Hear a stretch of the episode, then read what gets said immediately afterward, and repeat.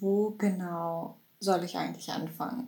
Vor ein paar Tagen ist das Harry und Meghan Interview mit Oprah online gegangen. Und ich muss sagen, es ist einfach nur a big mess. Ich habe sehr lange überlegt, ob ich diese Podcast-Folge überhaupt aufziehe, weil es so viel gibt, worüber wir reden können. Aber ich habe einen Fokus gefunden. Wir werden heute über drei Main Topics sprechen. Und ich muss echt sagen, ich hätte gedacht, das Interview ist viel, viel langweiliger. Ich hätte nicht mit so viel Juice gerechnet. Es gab so viele Sachen, wo ich so geschockt war im Interview. Aber, und das muss ich halt dazu sagen, es gab auch Punkte, wo ich mir dachte, wieso bringt ihr das rein? Das hättet ihr überhaupt nicht erst ansprechen sollen. Es bietet unglaublich viel Angriffsfläche und es sorgt dafür, dass ihr nicht so gut dasteht. Ich habe auch mitbekommen, dass einfach dieses Interview von sehr vielen Leuten sehr unterschiedlich aufgenommen wurde und Meghan und Harry auch sehr viel Hate bekommen. Und wir werden heute mal darüber reden, warum das so ist und auch so ein bisschen über dieses ganze Thema Interviews an sich. Denn wisst ihr, ich liebe Interviews, weil ich das einfach mega spannend finde, wer welche Fragen stellt, wie welche Menschen sich zu was äußern und vor allem, wie wir, also das Publikum, solche Interviews aufnehmen. Und dieses Interview mit Oprah zeigt einfach richtig typisch, wie Interviews dabei helfen können, seine eigene Realität irgendwie darzustellen. Ich finde, bei Harry und Meghan hat man dann am Ende doch sehr, sehr stark gesehen, dass es irgendwie echt einfach nur so ein PR-Ding ist, wo es ganz klar die Guten und die Bösen gibt. Und ich glaube, dass sie bei dieser Strategie ein paar Fehler gemacht haben, weshalb sie jetzt zum Teil auch so großen Gegenwind bekommen.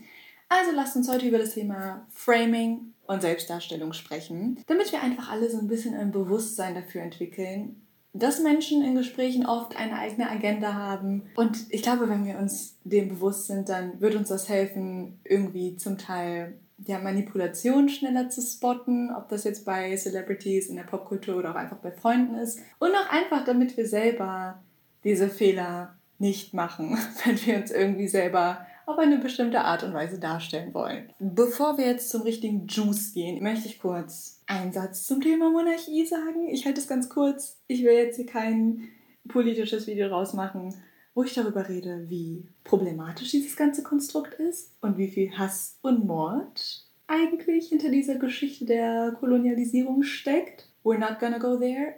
Aber ich will es einfach mal kurz erwähnt haben. Ich habe mit Royals einfach immer nur Vox verbunden, weil auf Vox immer diese ganzen komischen Royal Specials kamen mit irgendwelchen Royal Experts. Aber The British Royals und Monarchie an sich ist wirklich nochmal eine ganz andere Nummer. Wir reden hier nicht nur über das Vox Vormittagsprogramm, sondern eine Institution mit richtig viel Macht richtig viel Geld, das über tausende von Jahren einfach angehortet wurde. Und das wird dann halt voll schnell vergessen, wenn wir sagen, oh, die Royals und Kate und William und mm, aber was da eigentlich für ein enormes Machtgefälle hintersteckt.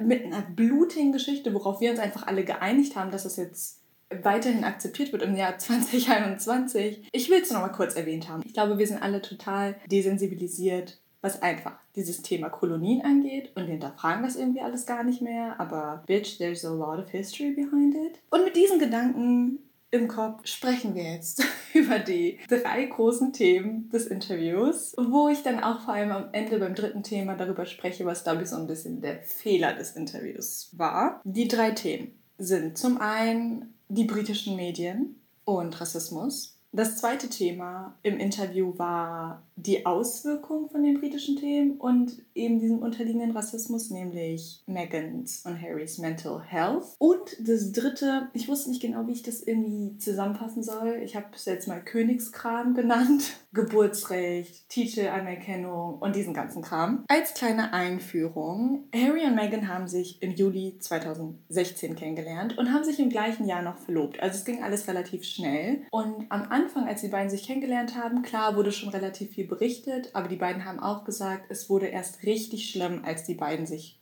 verlobt haben. Es ist für uns als Deutsche, glaube ich, richtig schwer nachzuvollziehen. Für mich zum Beispiel war es richtig schwer, das nachzuvollziehen, wie ernst man eigentlich die britische Presse nimmt in England. Denn hier ist es so, ja okay, wir haben solche Klatschblätter wie die Bild, aber wer liest die Bild? Also jeder weiß, Bild gleich Trash. Ich kenne auch sowieso niemanden, der Magazine liest. Es ist 2021, wer kauft sich Magazine?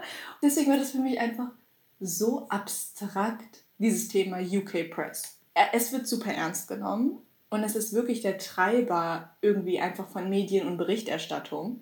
Der Ton in den britischen Medien ist ganz anders.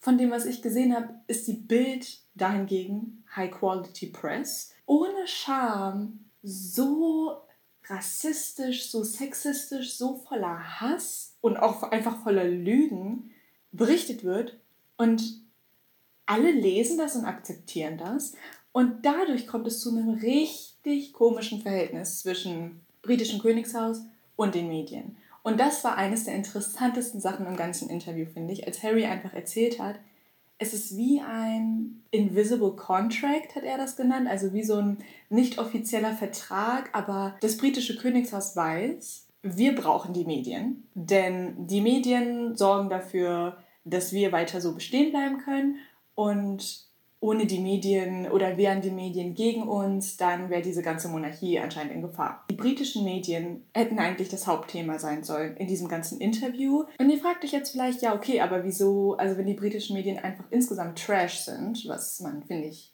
so als Conclusion hier aus diesem Podcast rausnehmen kann, warum dann nur gegen Meghan?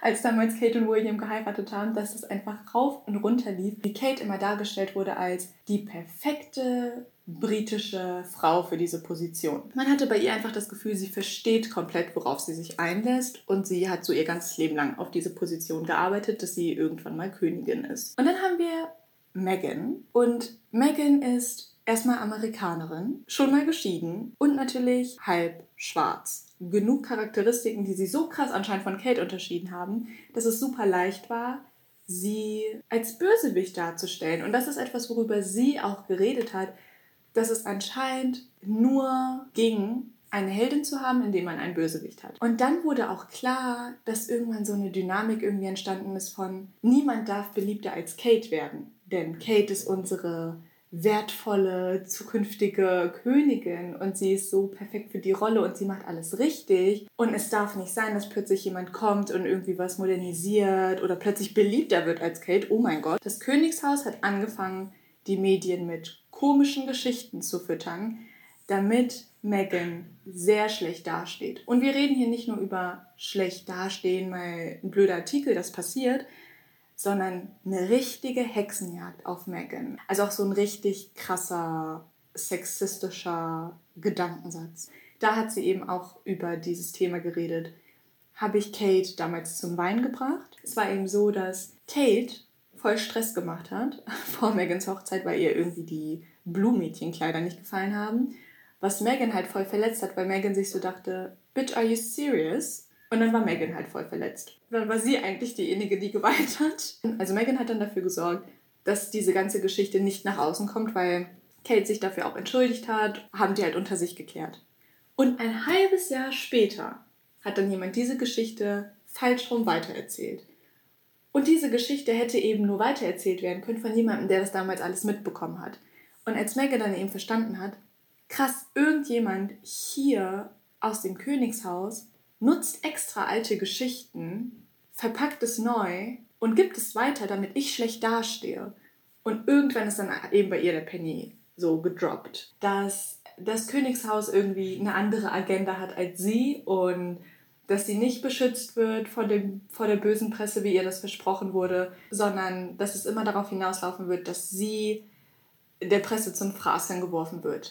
Und damit kommen wir zum zweiten Punkt, nämlich Mental Health. Das war der zweite sehr, sehr krasse Teil in der Doku, denn Megan hat erzählt, dass sie Trigger Warning suizidal geworden ist. Und das war für mich Next Level Shit in diesem Interview.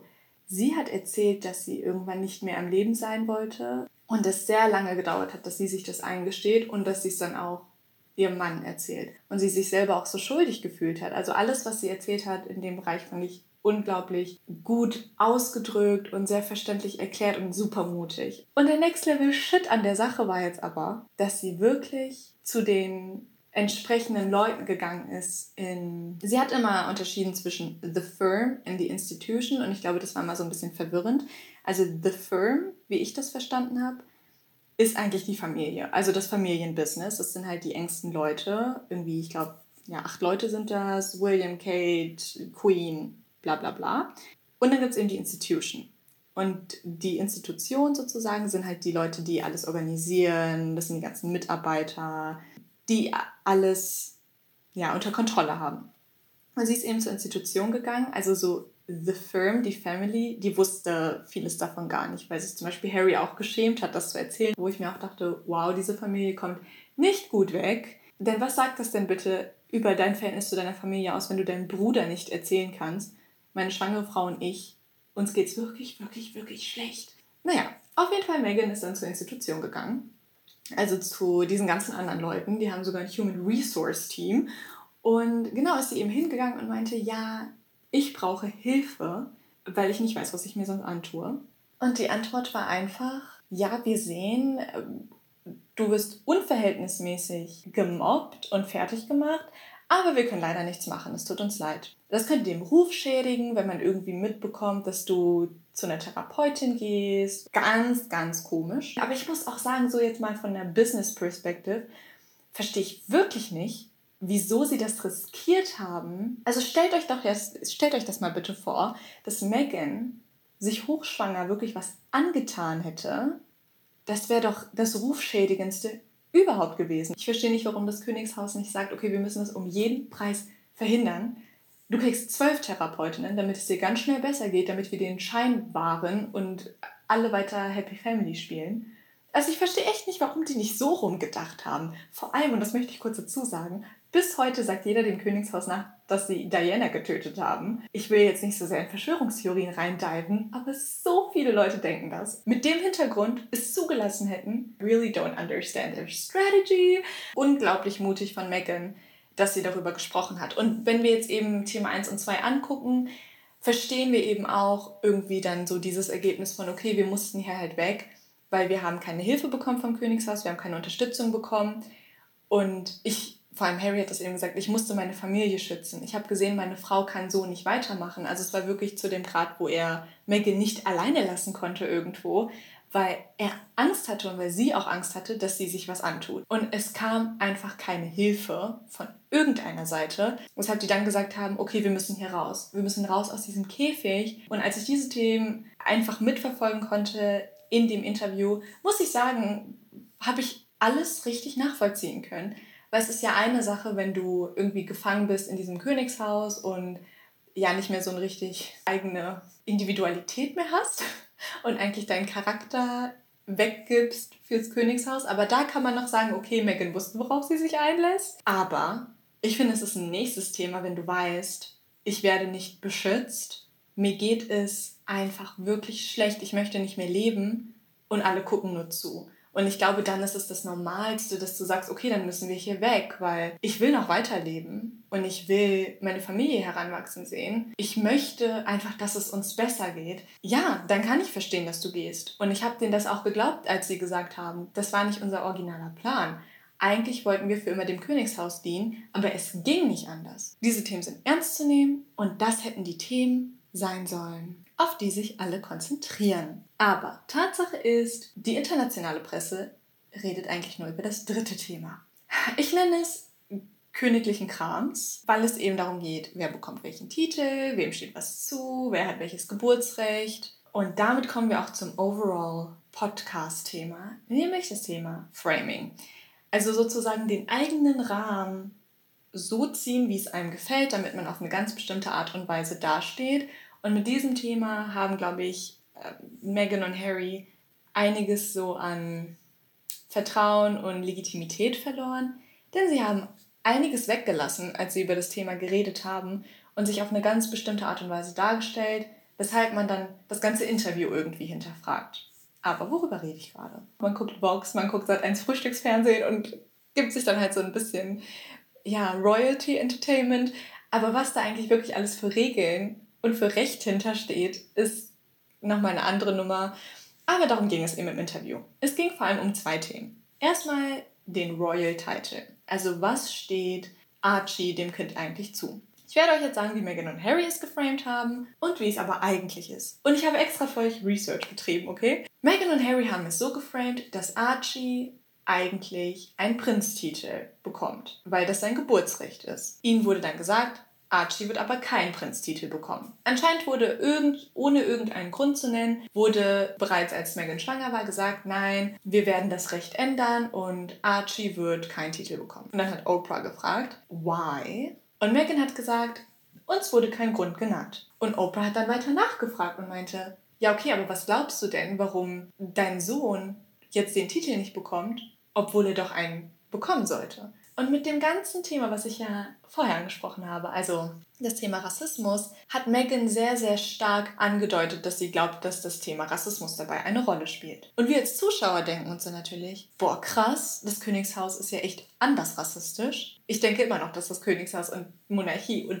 dieses ganze komische Konstrukt auf Rassismus basiert ohne Sklaverei, ohne Menschenausbeutung würde es das alles auch nicht geben. Aber jetzt nur bei dem Thema Königskrams wurde alles sehr, sehr stark so dargestellt. Es wurde alles aberkannt und wir kriegen andere Rechte, weil alle rassistisch sind und deswegen kriegt mein Sohn keinen Titel. So wurde es geframed. Aber wie ist es eigentlich? Archie hätte nie das Recht gehabt auf einen Prinztitel.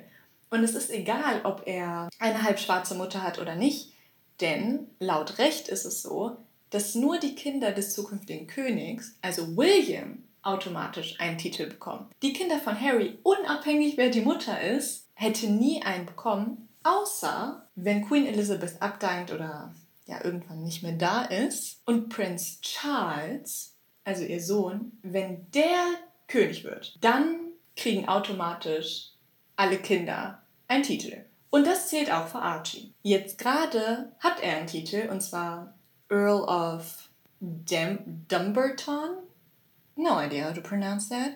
Aber Harry und Meghan haben sich dafür entschieden, dass Archie diesen Titel nicht bekommen soll.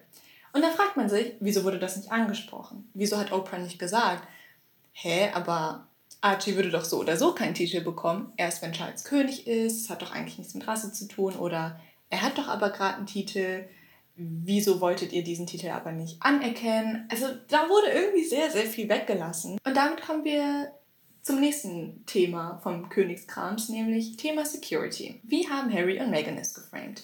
Harry und Meghan haben es so geframed, dass ohne Grund von einem auf den anderen Tag plötzlich deren Security denen abgesprochen wurde. Die ganze Königsfamilie, genauso wie jede andere große politische Figur, ist ein, eine riesen Zielscheibe für sehr, sehr viele kranke Menschen. Und vor allem Meghan, die ja unglaublich viel Hass, Rassismus, Morddrohungen, schlimmsten Sachen entgegenbekommen hat.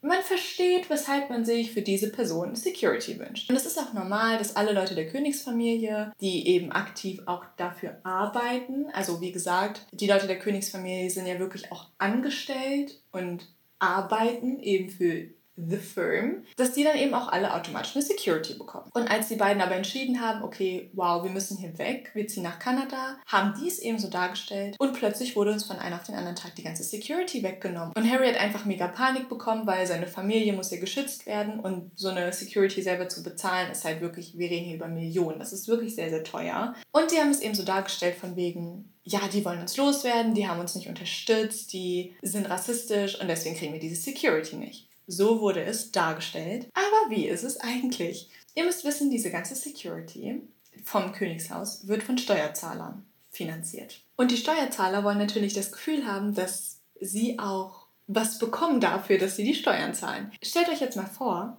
ihr seid der Steuerzahler und ihr findet heraus, dass ihr zwei Individuen finanziert, die 6000 Meilen entfernt leben und nicht mal mehr vollständig für das Königshaus arbeiten. Ich würde nicht erwarten, dass wenn ich nicht mehr als vollständiges Mitglied für das Königshaus arbeite und nicht mehr da lebe, dass die Steuerzahler mir mein Leben finanzieren oder meine Sicherheit finanzieren. Es hat nichts damit zu tun, dass man sie loswerden will oder dass sie rassistisch sind, sondern einfach, dass sie das Recht nicht mehr hatten, die von Steuerzahlern finanzierte Security zu bekommen. Das hätte man dazu sagen können. Natürlich könnte man argumentieren, das Königshaus hätte von Anfang an dafür sorgen sollen, dass sie gar nicht erst zu so einer großen Zielscheibe werden. Man hätte den Hass irgendwie vorbeugen können oder man hätte zumindest dafür sorgen können, dass Harry und Meghan nicht wegziehen wollen, indem man denen einfach geholfen hätte. Aber man hat hier irgendwie gemerkt, dass Harry und Meghan sich auf eine ganz bestimmte Weise inszenieren und da einfach einiges weglassen.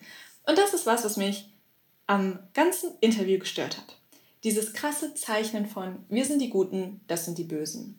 Ich habe das Gefühl, durch diesen letzten Teil, wo einfach viel weggelassen wurde und ja irgendwie so gar keine Verantwortung von deren Seite übernommen wurde, dass das Interview ein bisschen unauthentisch gewirkt hat. Ich glaube auch wirklich, dass sie die Opfer der Geschichte sind. Und ich fühle unglaublich mit mit denen. Ich kann nicht verstehen, wie diese ganzen Sachen passieren konnten, wie man einfach zusehen konnte, wie es den beiden immer, immer schlechter geht. Aber jetzt stürzen sich halt alle auf den letzten Teil des Interviews, anstatt auf diese anderen zwei wichtigen Themen, weil alle sagen, Bitch, you guys are lying. Und jetzt heißt es eben überall, Meghan und Harry lügen, sie stellen sich als Opfer dar, oh, sie sind Millionäre und Harry heult rum, dass er nicht mehr finanziert wird, mi, mi, mi. Ich kann die Einwände verstehen, wie gesagt, es wurde einiges weggelassen und dadurch zweifelt man auch viele andere Sachen im Interview plötzlich an. Als ob ihr so viele Sachen nicht wusstet. Megan, als ob du wirklich, als du Harry gedatet hast, vorher nicht recherchiert hast, was die Königsfamilie eigentlich heißt. Weil das hat sie die ganze Zeit gesagt. Wenn man jemanden datet, weiß man doch am gleichen Abend noch, wo dessen Eltern arbeiten, weil man einfach so krass im Internet stalkt. Und wenn du den fucking Prince of England datest, kannst du mir doch nicht erzählen, dass du dich googelst. Sagen wir mal, ihr datet plötzlich jemanden, der brasilianisch ist. Dann ist es doch logisch, dass ihr Brasilien googelt oder irgendwelche Rituale in Brasilien oder irgendwelche Traditionen, weil man sich ja auch dafür interessiert wer die Person so ist und was so zur Identität gehört. Aber wie baut man denn sonst eine Beziehung auf? Wie baut man eine Beziehung auf, wenn man nicht über diese Themen redet? I don't get it. Also ich habe sie voll gefühlt, als sie so meinte, wir gehen doch gerade mit deiner Oma essen, wieso muss ich einen Hofknicks machen? Das ist doch deine Oma. Also ich kann das wirklich nachvollziehen, dass sie das ein bisschen weird fand, aber darüber redest du doch schon vorher und nicht im Auto, wenn du gerade auf dem Weg bist, die Queen kennenzulernen. Und plötzlich hinterfragt man sehr, sehr viele Sachen im Interview. Was lernen wir daraus? Erstens, hinterfragt Interviews. Ich liebe Interviews, ich hinterfrage Interviews aber auch, denn man verfolgt eine Agenda. Und damit kommen wir zum zweiten Learning. Werdet euch dem Prinzip der Selbstdarstellung bewusst. Denn ich will auch nicht so negativ sagen, es ist Manipulation, aber es ist ja klar, dass jeder sich auf eine bestimmte Art und Weise darstellen will. Und man muss es einfach im Kopf haben, dass vielleicht ein paar Sachen fehlen. Und drittens, wenn ihr euch selber auf irgendeine Art und Weise darstellen wollt, macht es ein bisschen ausgeglichen. Für mich ist es immer eine krasse Red Flag, wenn irgendjemand sagt, es ist 100% die Schuld der anderen und nicht meine. Ich habe zu 100% alles richtig gemacht. Und das war genau das, was Meghan und Harry am Ende gesagt haben. Aber das will keiner hören. Es wirkt einfach gar nicht relatable. Es wirkt nicht ehrlich. Ich habe bis zum Ende darauf gewartet, dass zumindest irgendjemand sagt, ja, vielleicht hatten wir da auch eine falsche Erwartung. Vielleicht haben wir ja auch mal was falsch gemacht oder vielleicht haben wir ja auch mal was Blödes gesagt. Aber sowas kam halt gar nicht. Und das würde ich euch nicht empfehlen. Sagen wir mal, ihr hattet einen krassen Streit mit irgendwem und ihr wollt jemandem erzählen, was passiert ist, ohne als Arschloch dazustehen. Sagt nicht, ich habe alles richtig gemacht und die andere Person nicht. Sagt lieber, ich sehe das so und so, aber vielleicht habe ich da auch einen Fehler gemacht. Und deswegen wirkte dieses ganze Interview am Ende, uh, es hat gut angefangen, es war die ganze Zeit toll, was die für Themen angesprochen haben, aber es wurde am Ende einfach nur noch ein großes Mess. Und auch wenn das Interview hätte besser sein können, hat es sehr, sehr eklige Teile, finde ich, nochmal dargestellt. Also dieses Thema britische Presse und auch als Harry gesagt hat, alle haben Angst vor der britischen Presse und meine Familie ist selber, die steckt fest. Die stecken selber fest und die verstehen nicht, was da eigentlich vor sich geht. Das waren meine Gedanken zum Interview. Sagt mir bitte, was ihr darüber denkt. Ich habe ja schon mit euch geschrieben auf Instagram, als dieses Interview live gegangen ist. Ich will gerne nochmal weiter den Austausch mit euch führen. Also geht zu startherapie Podcast auf Instagram und wir quatschen drüber. Ich hoffe, ihr habt eine schöne Woche und wir sehen uns bis zur nächsten Folge. Tschüss!